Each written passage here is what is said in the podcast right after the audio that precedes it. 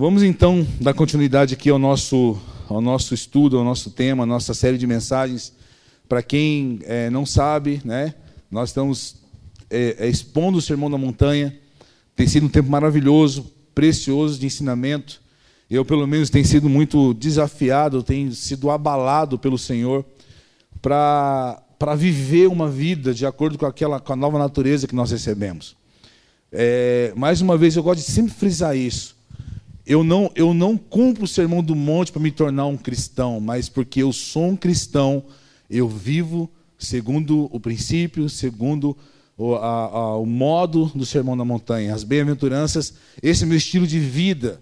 Então, ou seja, nós temos uma nova natureza e precisamos aprender a andar nela agora. E esse é o nosso desafio. Porque nós temos tantas vozes, tantas coisas falando no nosso coração, tem o nosso, o nosso pensamento, o nosso entendimento, tem, tem a religião, tem o mundo falando, e, e a gente acaba não, não, não, não obedecendo e ficando confuso de como que eu tenho que viver. Mas o mais importante é, entenda, você herdou uma nova natureza. Você não é mais a mesma pessoa. Tem algo sobrenatural, celestial, divino em você. Por mais que você, pastor, eu não vejo nada disso. Pois é, por isso que Paulo ora para que nós tenhamos espírito de sabedoria e revelação, para que, para que conheçamos, para que é, é, aumente nosso entendimento sobre essas coisas. Mas vamos lá, querido. Abra tua Bíblia comigo. Eu vou tentar ser igual Gabriel. A gente está. É, a gente não quer que seja cansativo. A gente às vezes estuda muito e vem aqui fala um monte de coisa. E o Gabriel falou: não, eu vou ser muito direto agora, muito né? Então, vou tentar acabar essa mensagem em meia hora. Fica tranquilo que antes das nove vai para casa. Tá bom? Vamos ver o que vai dar aqui. Eu sempre falo, né? O pastor sempre fala, nunca cumpre isso aí. O pastor tem que ouvir o sermão da montanha. Não pode fazer isso, não. Vamos lá. Mateus, capítulo 5, versículo 13. Vou ler o 13, o Gilberto ministrou sobre o sal da terra semana passada, mas como é uma mesma mensagem, a gente vai dar, dar continuidade. É, versículo 3 diz assim: Vocês são o sal da terra. Ora, se o sal vier a ser insípido, insípido, acho que é assim que fala, como lhe restaurar o sabor? Para nada, para nada mais presta senão para lançado fora e ser pisado pelos homens. E aí o texto continua: Vocês são a luz do mundo. Não se pode esconder uma cidade situada no alto de um monte nem se acende uma lamparina para colocá-la debaixo de, uma, de um cesto, mas num lugar adequado, onde ilumina bem todos os que estão na casa. Assim brilhe também a luz de vocês diante dos outros, para que vejam as boas obras que vocês fazem e glorifiquem o vosso Pai, o Pai de vocês, que está nos céus. Amém, querido? Aleluia. Vamos lá. É, você já perguntou, assim, quando nós damos as bem-aventuranças, nós percebemos o quê? Que havia uma, uma colocação prática e racional na ordem das bem-aventuranças. Então, ou seja, primeiro você é humilde de espírito, né? depois você chora, depois você é manso, depois tem fome e sede de justiça, e assim vai. É uma sequência lógica colocada pelo Senhor Jesus de maneira é, é, consciente, não é aleatória. Tá? Então, para que a gente tivesse um, um, um, raciocínio, um pensamento, chegasse a alguma, alguma conclusão. Quando a gente olha aqui, Jesus acaba de ministrar as bem-aventuranças e ele, e ele tem uma declaração muito, muito enfática, muito poderosa essa declaração. E ele usa uma ilustração é, que era fácil daquelas pessoas entenderem. Então ele usa, por exemplo, o sal e ele usa a luz. Em toda casa havia sal e luz. Amém, querido? Só que o sal naquela época, como nós vimos semana passada, ele não era apenas para trazer sabor aos alimentos, ele tinha uma função. Ele era, ele servia para poder dar preservação de alguma de, uma carne, de alguma coisa que poderia ah, estragar, mais necessariamente carne. Isso fala o quê? Do poder que nós temos no mundo, de o quê? De impedir a deteriorização. Acho que é assim que fala. O gaguejei semana passada, eu gaguejei de novo é difícil falar algumas palavras que eu estou pregando. E é impedir que, que, que, que tudo se estrague, certo? Então nós vemos o quê? Pastor, mas explica isso. É, que diferença faz? Se você for olhar para o Velho Testamento, você vai ver muita diferença nisso. Estava pensando nisso hoje a tarde toda. Por exemplo, quando você vê Noé, lá antes do dilúvio, só havia uma família justa sobre a terra. E qual era? A família de Noé. Joé, no, Noé, Joé. Corta isso, tá? No, no, Noé, ele julgou uma geração inteira. Julgou o mundo inteiro por aquilo que ele era. Ele era o que? Justo, reto, fiel. E por isso Deus olhou e falou: Cara, não, você vai ser preservado. Eu vou salvar você e a sua família. Se houvesse, talvez, mais dez famílias justas naquela, naquela geração, talvez o dilúvio não viria. Então, ou seja, quando eu falo de, do poder do sal, é o que? O poder de preservação, de equilibrar as coisas. Entenda isso. Eu vou falar aqui, nós da Doxa não acreditamos que nós vamos influenciar os sete, as sete esferas de influência da maneira como alguns pregam por aí. Pastor, nossa, isso é errado. Não, peraí, deixa eu explicar para você. Eu creio sim que um dia o reino virá, o rei virá, estabelecerá o seu reino, e nós, juntamente com ele, sim, vamos estabelecer o reino sobre a terra. Certo? Então, ou seja, aí você vai ver a, a política, a, as artes, o entretenimento, tudo que possa imaginar, vai ser é, restaurado, ou vai ser segundo os padrões de Cristo, porque ele vai discipular a terra. Amém, querido? Entenda bem isso aí. Eu não estou falando que a gente. Escuta, as coisas não vão melhorar. O mundo não vai melhorar, não vai, cara. Esquece isso. Não é bíblico esse ensinamento. A não ser quando Yeshua voltar. Amém? Então, já entendemos isso. Então, ou seja, a nossa função aqui, qual que é? É o que? Ser sal e luz no mundo. Então, ou seja, a minha vida causa um contraste com a, a, a, o, o, que está no mundo. A minha vida, ela é como, como a vida de Noé perante é, é Deus naquele tempo. Um outro exemplo, nós vemos quando é, Abraão, ele está orando por quem? Pelo seu sobrinho, Ló que está em Sodoma e Gomorra. O que, que ele pergunta para Deus? Ele fala é, para um anjo que estava ali na casa dele: se houvesse 50 justos em, em Sodoma e Gomorra, você não destrói a cidade? Não destruirei a cidade. Isso é interessante olhar para ele, fiquei pensando nisso, cara. Por quê? Por causa de 50 justos. Se houver 20, se houver 30, e a intercessão de Abraão foi até que chegasse 10, mas não havia 10 justos em Sodoma e Gomorra. Havia um homem. Um homem. E era um homem, nem a sua família era. É louco isso, né? O pastor que está falando. Ah, mas Deus ia salvar a mulher. Ia, mas ela olhou para trás, viu estar de sal. As filhas de Ló, depois que ele saiu, você sabe o que elas aprontaram. Virou um, um forfé só. Uma bagunça todinha. Está me entendendo, querido? Então, ou seja, é esse a, a, influência, o poder que nós temos como cristãos. Nós estamos aqui, por exemplo, como sal da terra, para impedir que isso aqui é, vá por água abaixo. Por isso que nós não podemos é, é, andar segundo os fundamentos do mundo. Por isso que nós temos não vos conformeis com este mundo, mas transformai-vos pela renovação do vosso entendimento. Então preste atenção, cristão. Nós já vencemos a roupinha que dizia que a gente é crente. Não é isso. Já vencemos o corte de cabelo que era obrigatório para que nós fôssemos distintos do mundo. Não é isso que faz a diferença no mundo. O que faz a diferença no mundo é a nossa natureza. É o que nós temos, é, é, que, não, que, que eu não faço força para ser. É apenas a manifestação daquilo que eu recebi. E o que eu recebi foi o quê? Cristo. O que eu recebi foi o quê? Foi o Espírito Santo que entrou em mim, me regenerou e tem transformado a minha vida. Então, ou seja, o crente não faz força para ser sal, ele apenas é sal. Ele, ele, é engraçado quando você entende quando, do que é feito o sal. O sal, é, ele extrai do mar, né? É isso mesmo, né? Você vê que é todo um processo de tirar água do mar, de você fazer aquela água subir e ficar só aquele pozinho branco. Foi exatamente o que Deus fez comigo com você. Agora, existe uma diferença. Eu estou pregando semana passada, falando, vou voltar para a luz já, calma. E o sal, assim, olha o que o texto diz: se o sal vier a ser insípido, se ele perdeu o seu sabor, ele nada mais serve a não ser ser pisado pelos homens. Então, olha só o que Deus está falando, uma advertência. Nós precisamos o quê? Estar em contato com aquilo que é podre. Podre não, né? Podre já não dá, não. Tem que ser algo que está normal. Podre não. Quem já comeu a carne de sol aí? Shark brasileiro.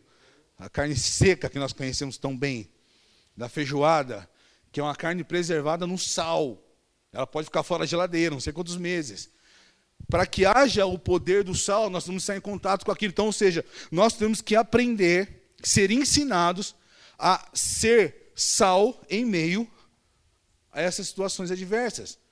Nós não podemos fugir da cultura, nós temos que ir contra a cultura do mundo, mas se envolver na cultura do mundo. Cara, olha o que eu estou falando, velho. Há uns anos atrás eu falava, não, você não pode ir em tal lugar, você não pode ir em show, você não pode. Cara, você, você, você não pode. Cuidado com essas coisas. E eu pregava essas coisas, blasfêmia. Algumas coisas, alguns ambientes não são para nós. Mas escuta, o que eu estou falando é o seguinte: é que no meu ambiente de trabalho, aonde eu for, eu tenho que ser sal. Na minha escola, na, na, na praia, eu tenho que ser diferente. Então, entenda uma coisa: o sal da terra foi mencionado antes da luz do mundo, por quê? Porque é o que devemos ser algo antes de começar a agir como algo. Dá para entender, querido?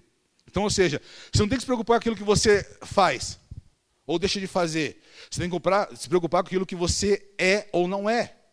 Por exemplo, você é um cristão? Hã? Será? Essa é a pergunta que você tem que fazer para você mesmo. É você que tem que analisar. Eu tenho agido como um cristão. A minha, a minha postura, o que eu falo, o que eu penso, o que eu exponho na, na, nas redes sociais, no Instagram, na minha vida, no trabalho, diz que eu sou um cristão ou diz que eu sou um meia-boca? Ou que eu sou um religioso ou que eu sou um libertino? Porque nem uma coisa nem outra. Aquilo que eu faço, aquilo que eu sou, expressa Cristo, revela Cristo, mostra algo de diferente ao mundo, impede a putrefação daquilo que está acabando. O meu casamento, a minha vida, as minhas finanças, o que eu sou, tem feito alguma diferença? Se sim, querido, aleluia. Por isso que ele falou: Vós sois o sal da terra. Não perca o seu sabor. Não faz sentido a gente pegar. Você sabe, você tá ligado os monges, aqueles caras que se isola? É legal, né? É a mesma coisa você pegar um monte de sal, você tem o bifão de filé aqui do lado, varinha, e você tem um, um pó de sal aqui do outro.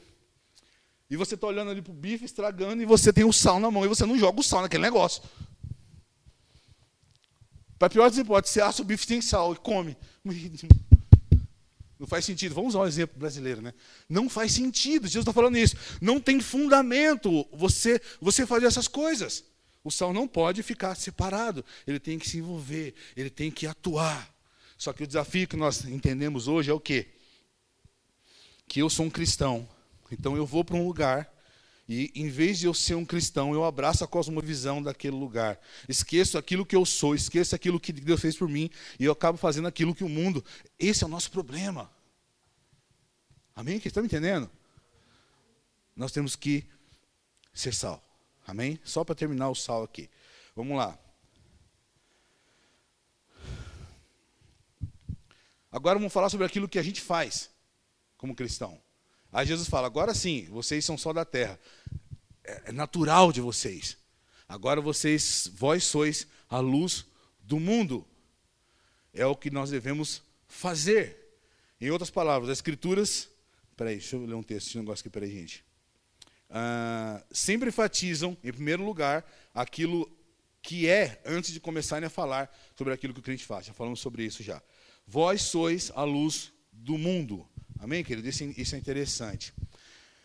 Jesus olha para um, um bando de, de gente simples, porque eu imagino os discípulos estavam com Jesus naquele, quando ele entregou esse sermão. Havia pessoas simples, e ele falou, cara, vós sois a luz do mundo. Mano, você, você entende o peso dessa declaração? Quando você fala assim, peraí, Andressa, você é a luz do mundo, o que, Jesus está falando? Primeiramente, que o mundo está em trevas. Cara, você já pensou nisso? Ah, mas espera aí, é, hoje há, há, um, há, um, pensamento, eu não vou nem falar sobre iluminismo, que eu não entendo essas coisas direito ainda, eu não estudei essas paradas, esses ismos aí, mas, cara, o mundo, nunca houve tanto conhecimento como nos dias de hoje. Sim ou não? Mano, é, é impressionante como os jovens de hoje sabem muito mais do que eu há 50 anos atrás. É impressionante, é impressionante como que a, a ciência evoluiu. É, a, a, as, as, os pensamentos, as ideias. Só que eu falo para você, o mundo está melhorando. Por quê? Porque não é, não é, não é essa iluminação do entendimento que está faltando. Não é ciência, não é recurso. O que falta para o mundo, o que, que é, querido? Exatamente. O, que, o, o problema do mundo está em trevas hoje não é, é aquilo que ele tem, é aquilo que ele não tem. Por isso que o mundo, ainda que consiga tudo, está vazio, está aflito. Por quê? Abriu o Evangelho de Mateus 5, 13 aqui no, no Google. abriu, abriu. Não quero falar com você. Pronto. Eu não uso OK Google, mas eu tenho usado ultimamente, aí ele está tá, tá rebelde assim. Vamos lá. Me atrapalhou aí o. Qual o nome dela? Sabe o nome dela? Tá bom, vamos lá. O que eu estou falando mesmo? Isso, vamos lá. O, o problema da, de tudo hoje que a gente, a gente vê é o quê? Que o problema das relações humanas, o problema das guerras, o problema do ódio, do egoísmo, o problema de tudo é o que? É a alienação de Deus. O mundo não entende que falta algo ou rejeita a ideia de que eles precisam de um Criador, precisam de reconciliar com o Pai de todos. Amém? Pode ir todos, tá? Entendeu, gente? Não é Odin, não, viu? Vamos lá. E aí é o seguinte, a Bíblia fala que nós somos a luz do mundo, por quê? Porque nós temos a resposta para isso. A ideia que Deus ele regenerou, ele alcançou, ele salvou uma quantidade de pessoas. Ele colocou o seu espírito nelas e disse: "Vocês são sal da terra, a luz do mundo, para que vocês mostrem aos outros que eles estão em trevas". A coisa mais difícil para nós pregarmos o evangelho hoje é você falar para uma pessoa que é mais ou menos legalzinha, que não mata, que não rouba, que não faz nada de errado. De vez em quando eu tomo, uma cervejinha, eu faço alguma coisinha, né? aquilo que o pessoal fala assim. Ô pastor, eu não faço nada de errado, não. Eu tenho um cara, um amigo meu aí que, pastor, eu não faço nada de errado, eu só, eu só, eu só dou uma cheiradinha de vez em quando e eu, e eu, e eu pego umas meninas assim só. É, é doidão, isso aqui. Chega pastor, então, pastor, não falar nada de errado. Eu falei, é, irmão, que dia vamos conversar sobre isso aí. Como falar para um cara desse que ele está em trevas? É o desafio nosso hoje é mostrar a depravação total da humanidade, mostrar que não adianta o homem correr atrás de prazeres, de qualquer outra coisa, ele não vai ser nada, ele não vai ser feliz enquanto ele não tiver Deus em sua vida. O mundo rejeita essa ideia. Então, ou seja, mas está entendendo, querido? Olha o, tamanho, olha o tamanho das densas trevas que há no mundo hoje. E olha o tamanho da nossa responsabilidade como luz em meio a esse escuridão total. Como que a gente vai fazer, querido? Como nós vamos falar para as pessoas? Mas tem que ser falado. Nós precisamos entender uma coisa, querido, que a esperança. Entenda bem uma coisa. Quando a gente fala de depravação total, não é para expor o pecado de alguém e falar que a pessoa, não, que nós somos os certinhos. Entenda. Jesus disse, eu vou falar daqui a pouco, ele disse: Eu sou a luz do mundo. A luz veio ao, ao mundo e o mundo a rejeitou e amou as trevas mais do que a luz. Cara, como que Jesus veio e foi rejeitado? E nós, como assim? Entenda, Jesus veio e foi rejeitado como luz, por quê? Porque não havia ainda a condição do homem mudar por dentro. Entenda bem uma coisa: o, o que o homem precisa é nascer de novo. A esperança para a humanidade, o que, que é? É uma nova natureza vir sobre ele, não é um pensamento novo, não é uma religião nova, uma ideia nova. Está me entendendo, querido, o que eu estou falando? Quando Jesus veio, poucos foram regenerados. Por quê? Por quê? Porque não tinha recebido a nova natureza ainda. Se você olhar os próprios discípulos dentro, trancados numa casa com medo, sem entender nada, Jesus chega para eles e fala o quê? Receba o Espírito Santo. O que acontece com eles? Na hora eles Hã?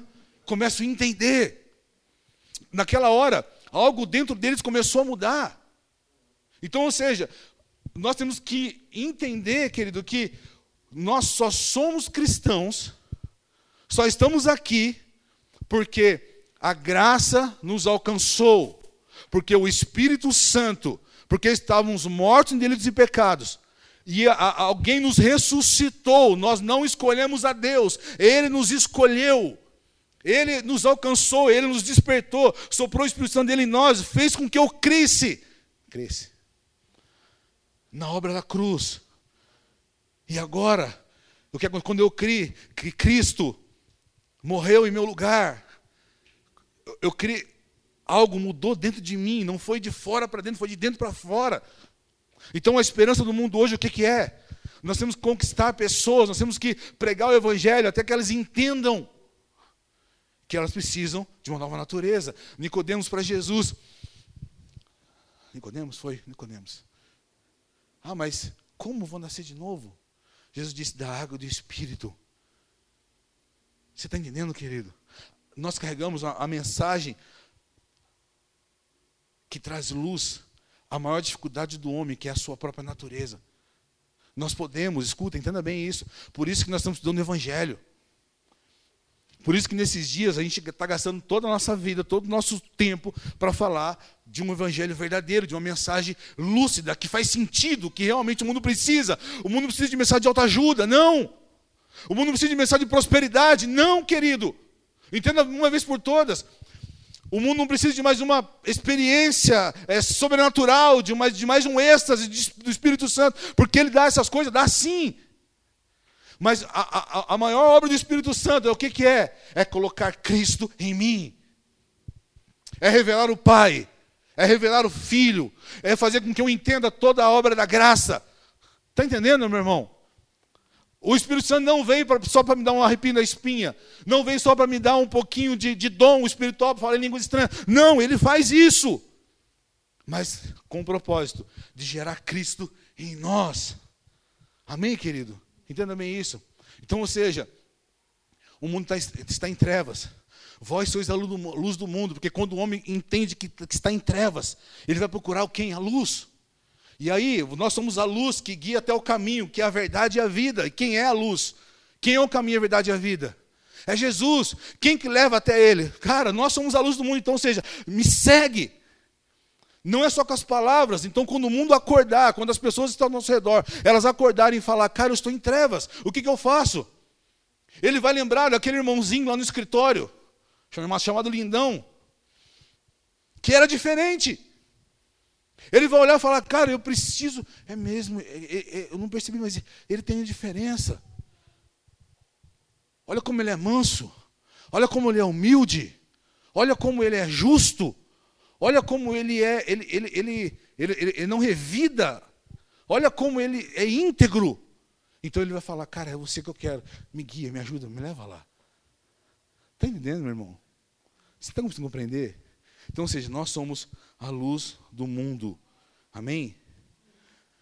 Jesus, Jesus disse, eu sou a luz do mundo. Onde que está escrito isso? Não precisa abrir. João 8,12 diz, eu sou a luz do mundo. E agora ele diz, vós sois a luz do mundo. Por quê, querido? Porque, escuta, mais uma vez, a Bíblia, e, e Jesus está falando uma coisa: sem mim nada podereis fazer. A gente não dá para ser luz sem a luz. Se nós olharmos para os dias de hoje, não dá para você ser uma lâmpada que. Você pode ser uma lâmpada, mas se não houver a, a, a, a, energia elétrica capacitando aquela coisinha ali de acender e brilhar, Pois é, querido. Esse é o cristão verdadeiro.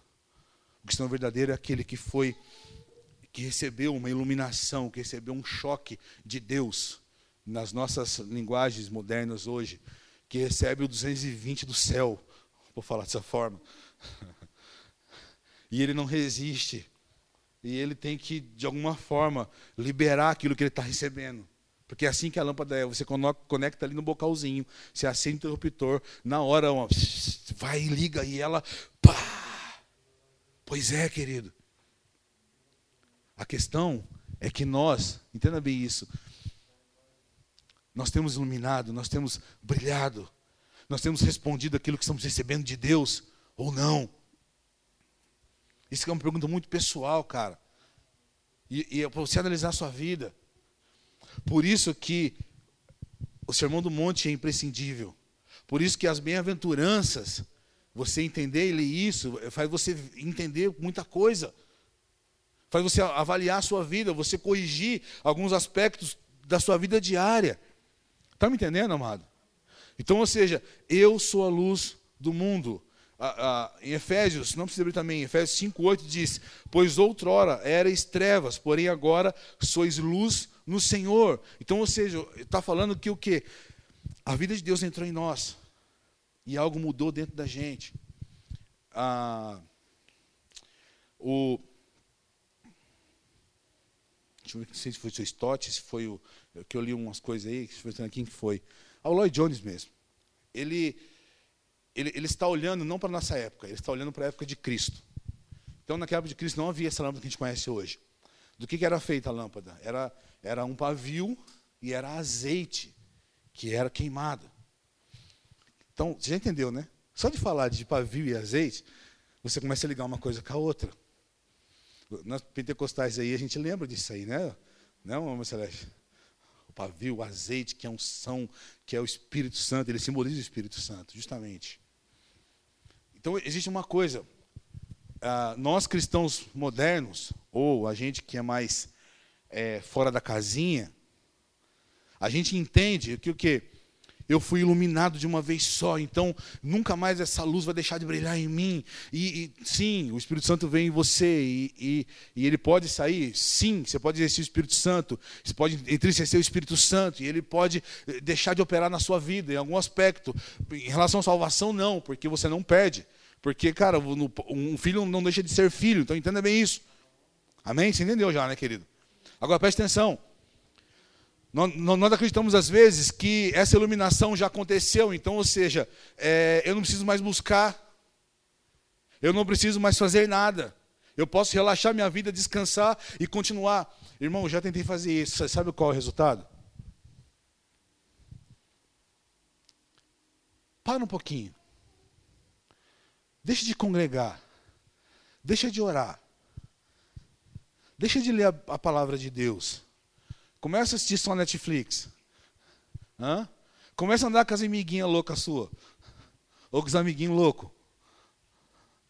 Começa a andar com você tardado. O que, que vai acontecer, irmão? Começa só a ouvir TikTok. Começa só, só ver aí a, a sua foca no Twitter. Começa a seguir aí as, a, a, as, as coisinhas do momento. O que, que vai acontecer com você, querido? Alguém, alguém, já, já viu? Eu já vi isso acontece com você. Você murcha, meu irmão. Você apaga.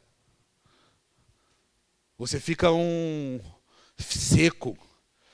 Olho de, olho de coruja, como diz o Marco Feliciano, língua travada, boca de ferro. Você não está nem aí para as coisas de Deus, você não olha para as coisas do céu, você olha para a terra. Esse é o perigo, irmão. Escuta, em Mateus 25, quem já leu Mateus 25, parábola das dez virgens? Haviam dez virgens. As dez estavam com suas lampadinhas acesas, esperando o noivo. Só que cinco eram loucas e cinco eram prudentes. As, as prudentes tinham azeite de reserva. As loucas não tinham azeite de reserva. E aí sabe o que aconteceu? Quando, quando alguém gritou, aí vem o noivo, elas acordaram desesperadas. E não tinha, elas perceberam que não tinham azeite suficiente. E elas correram para comprar azeite, para buscar, só que não tinha mais, não acharam.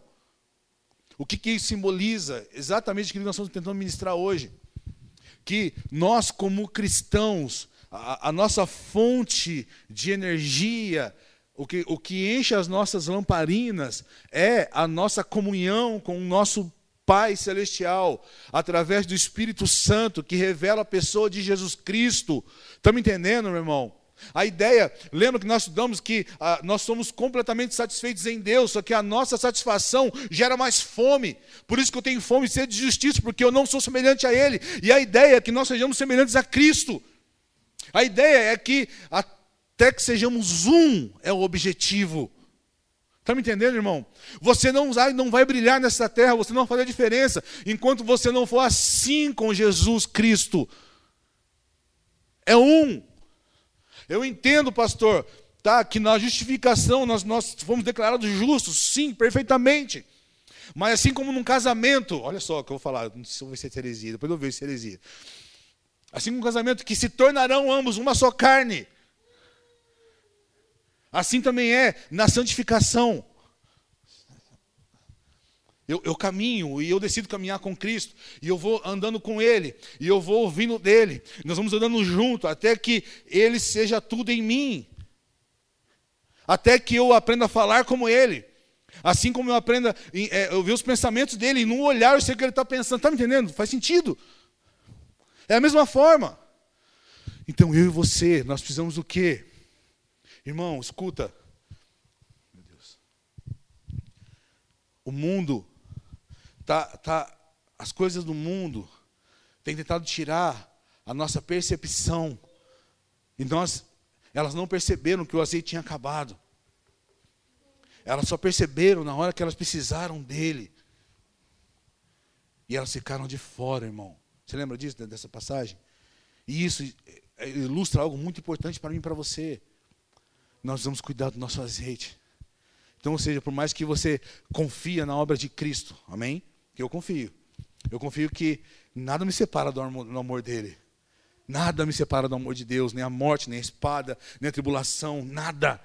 Irmão, eu, eu, eu sou um com Ele, Ele é meu amado, eu sou do meu, meu amado e Ele é meu. Então, ou seja, a sua bandeira sobre mim é um amor, eu entendo, eu creio nisso é, fielmente, não me abalo. Eu não duvido disso, nem a pau. Que Ele me ama. Só que eu preciso ter mais fome.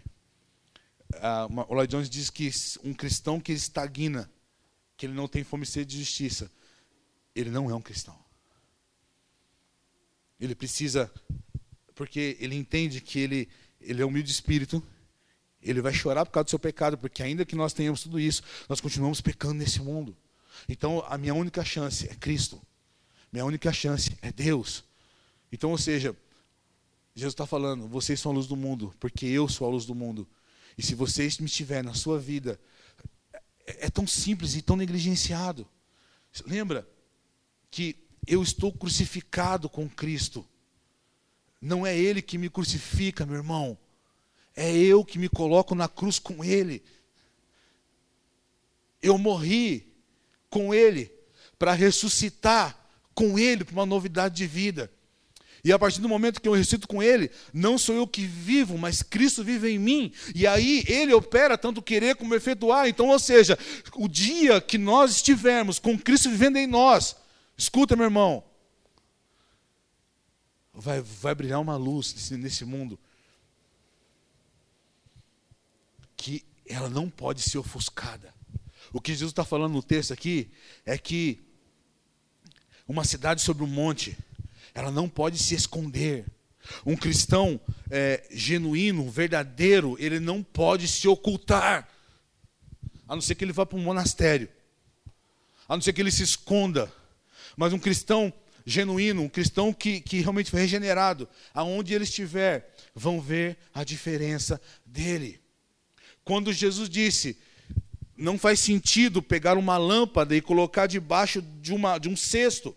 Já tentou fazer isso com uma lâmpada, querido, com uma vela? Acende uma vela e tira o ar dela. O que acontece com ela? Ela apaga. Para que eu acendi uma lâmpada para colocar debaixo da cama? Não faz sentido. Assim, se o sal for insípido, para que, ele serve? Não ser pisado pelos homens. Você sabe o que isso quer dizer? É, é o que? Presta atenção nisso. Nenhuma outra coisa em todo o universo criado por Deus é, que seja tão completamente inútil quanto um crente meramente formal. Isso Lloyd Jones disse. Cara, quando eu li isso, eu falei: não, peraí.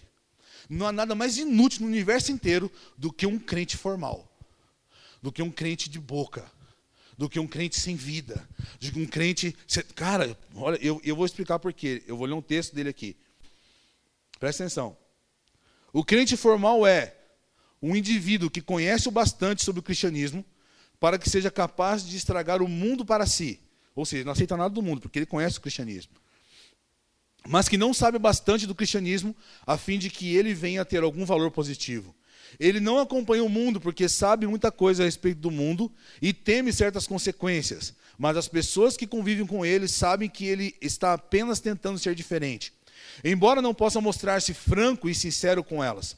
Por outro lado, Tal indivíduo não goza de real comunhão com os crentes. Seu cristianismo é suficiente apenas para estragar tudo ao seu redor, mas não é bastante para que ele seja uma pessoa caracterizada pela felicidade, pela paz de espírito e pela vida abundante. Está me entendendo? Nosso Senhor certamente assegura que são as pessoas mais inúteis do mundo. Não funcionam nem como indivíduos mundanos e nem como crentes. Olha que terrível isso. Nada são, nem sal e nem luz, nem uma coisa e nem outra. E para dizer a verdade, são indivíduos espúrios, por assim dizer, foram rejeitados pelo mundo e foram rejeitados pela igreja. Recusam-se a considerar-se parte integrante do mundo e, ao mesmo tempo, que jamais entram verdadeiramente na vida da igreja. Eles mesmos sentem-se desse jeito e as outras pessoas também se sentem desse modo acerca deles. Sempre existe essa barreira, é, essa barreira em torno deles. Finalmente, porém, ficam do lado de fora. Em certo sentido, estão mais fora do que a pessoa que é inteiramente mundana e jamais se declara cristã, porquanto, pelo menos, esta última dispõe de uma sociedade toda sua. Cara, isso é terrível. De, de alguém que tem aparência de piedade, mas nega a eficácia dela. Que diz ser crente, mas não vive nada, nada, nada do que é ser um cristão. Não há nada mais inútil do que um cristão assim. E isso me pega, me constrange, me fere, me machuca. Por quê, pastor? Não você? Cara, o, o que nós temos recebido, o verdadeiro crente não se oculta. Ele nem é, pode deixar de ser notado.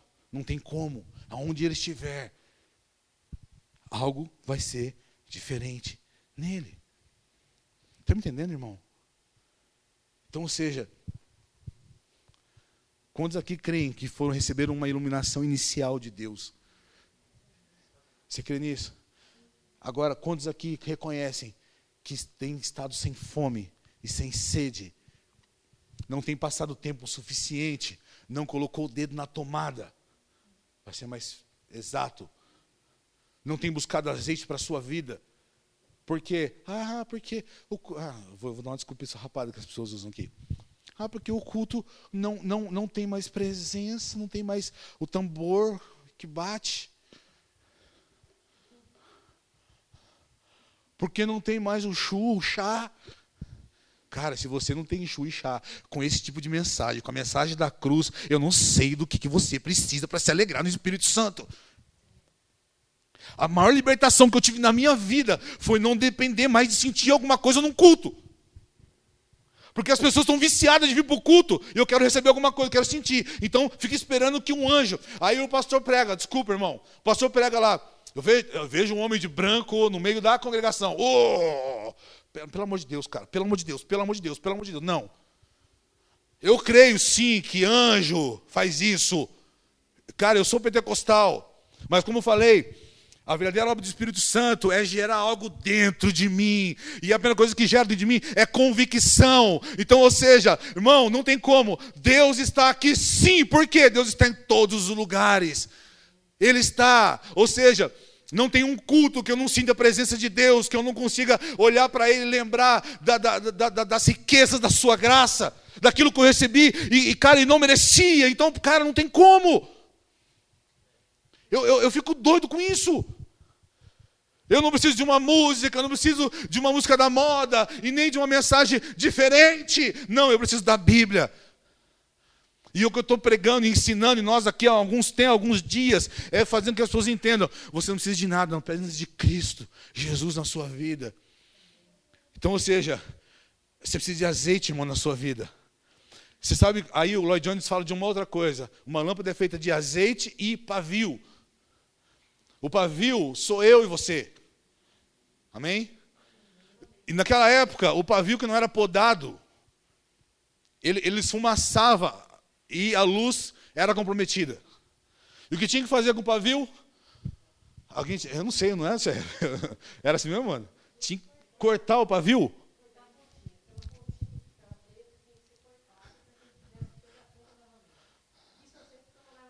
Tá vendo? É eu e você, meu irmão. Cara, eu não tenho dúvida de que a gente recebeu muita coisa de Deus. Eu só preciso o quê? Hã? Ser podado. A Bíblia diz que aquela, a, a vara que está em mim, ele limpa para que dá mais fruto. Não é isso?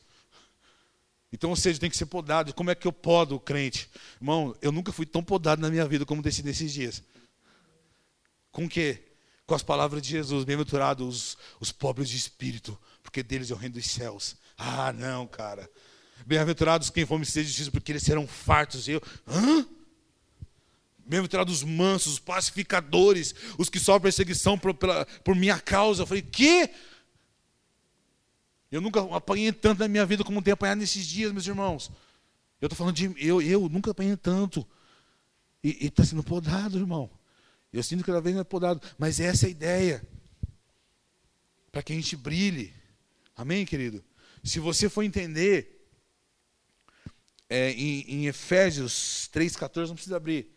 Paulo ele ora da seguinte maneira: Por essa razão eu me ponho de joelhos diante do Pai, de quem toda a família nos céus e na terra recebe o nome. Peço a Deus que, segundo a riqueza da sua glória, conceda a vocês que sejam fortalecidos com poder, mediante o seu espírito no íntimo de cada um. Assim, pela fé, que Cristo habite no coração de vocês, estando vocês enraizados e alicerçados em amor. Isso para que, com todos os santos, vocês possam compreender a qual a largura, o comprimento e a altura e a profundidade, e conhecer o amor de Cristo, que excede todo entendimento, para que vocês fiquem cheios de toda a plenitude de Deus, meu irmão. O segredo da nossa luz não é nós, nós somos apenas o pavio. Eu podo o pavio. E eu preciso entender quem é que está em mim. Quem é que opera em mim. Aí, operando ele, quem impedirá? A gente confunde as coisas, a gente pega os versículos da Bíblia e fala para ter vitória. A gente pensa na, na, operando quem impedirá. Se o Senhor quer por nós, quem será contra nós? Pode vir um inimigo. Não, irmão, não está falando disso. Está falando disso também, mas outras coisas muito mais importantes que isso. Você está me entendendo, meu irmão?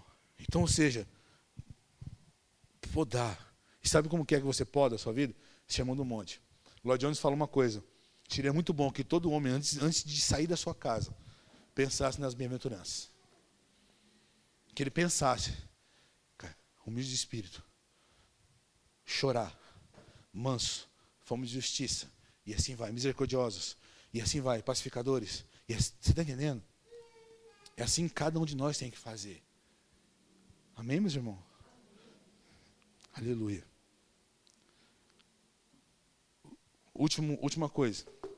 Jesus disse uma coisa, ele disse o quê? Vós sois da luz do mundo, não se pode esconder a cidade edificada sobre um monte, ou seja, não tem como um, um cristão genuíno não ser exposto, não ser notado. E aí ele disse: é, portanto, deixe a vossa luz brilhar. Escuta, meu irmão, a vossa luz não é nossa. Como você deixar brilhar uma coisa sem chamar atenção para si? Por quê? Deixe brilhar a vossa, a vossa luz, deixe que os homens vejam as, suas, as vossas boas obras e glorifiquem o vosso Pai que está nos céus a gente tem que ser relevante nesse mundo, não chamando para nós a glória, mas para que a glória seja dele. Quando a gente entende isso, irmão, a gente entendeu que uh, ser manso é quando você neutraliza o eu, o eu seu é massacrado, para que mais Deus viva em nós. Então, ou seja, é ter tanto de Deus na minha vida que o meu eu não vai aparecer. o perigo que nós temos nos dias de hoje é que nós queremos chamar atenção para nós. Nós, nós é, não fazemos para a glória de Deus. Os homens veem o que a gente faz, não o que Deus faz através de nós. Está me entendendo, irmão? Pastor, o que é boas obras? O que é boas obras? É você ser educado, é você ser manso, é você ser humilde, é você tratar bem as pessoas, é você ser cordial, gentil. Ser, boas obras também é você estender a mão para o órfão, para a viúva, para o necessitado. As boas obras é sim você ensinar a palavra para alguém, pregar o evangelho para alguém, as boas obras é, é, fazer aquilo que Jesus fez e fazia e faria no nosso lugar. Está me entendendo, irmão? Pode deixar a pentecostal, está dando glória, irmão, deixa ela. Você compreendeu isso? Então, ou seja, lembre disso. Não há nada mais inútil do que um crente formal. Não há nada mais inútil do que o sal que perde seu sabor, que é jogado na terra e ser pisado pelos homens. não, não, não faz sentido acender uma lâmpada e colocar debaixo da cadeira. Entenda bem, por que, que Deus te alcançou? Por que, que Deus tem insistido tanto em você? Por que, que Deus não desiste de você? Por que Deus persegue? Por que, que Deus continua falando o tempo todo? Porque, escuta, você nasceu, você foi chamado para ser um filho, chamado para ter Ele dentro de você. Escuta, não é, não é uma influência, um arrepio na espia que, vem, que entrou em nós. Foi o Espírito Santo de Deus, querido. O Espírito de Deus, o Espírito de Jesus Cristo a terceira pessoa da Trindade, eu não sei, ela veio morar em nós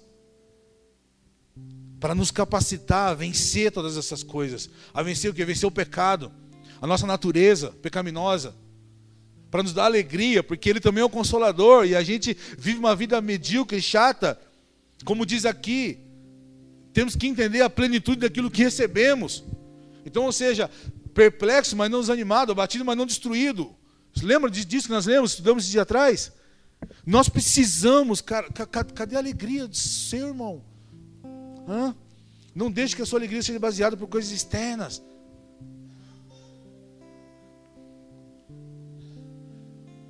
O filho do crente morre, o filho do ímpio morre, mas o filho do crente, o crente tem a esperança, ele tem uma fé que é inabalável. Ele pode sofrer na hora, né, Wanda? Bater, ficar triste, recuar, falar, Deus, por quê? Mas o marido do crente morre, a esposa do crente morre. Mas é nessas coisas que você vê quem serve e quem não serve, quem crê e quem não crê. É nessas situações. O carro do crente é roubado, sim ou não? O carro do ímpio também é. O crente fica com câncer, o ímpio também. Mas aí você vê a diferença. Né, Marico?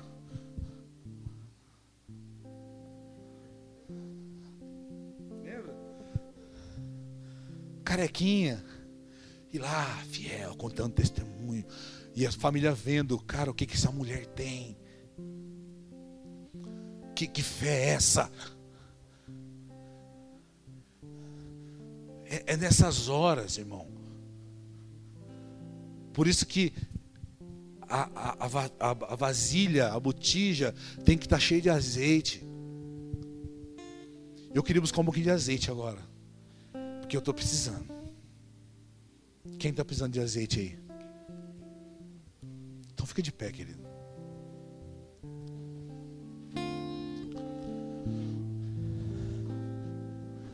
A minha oração agora é para que o Espírito Santo aumente a revelação de Jesus dentro de você.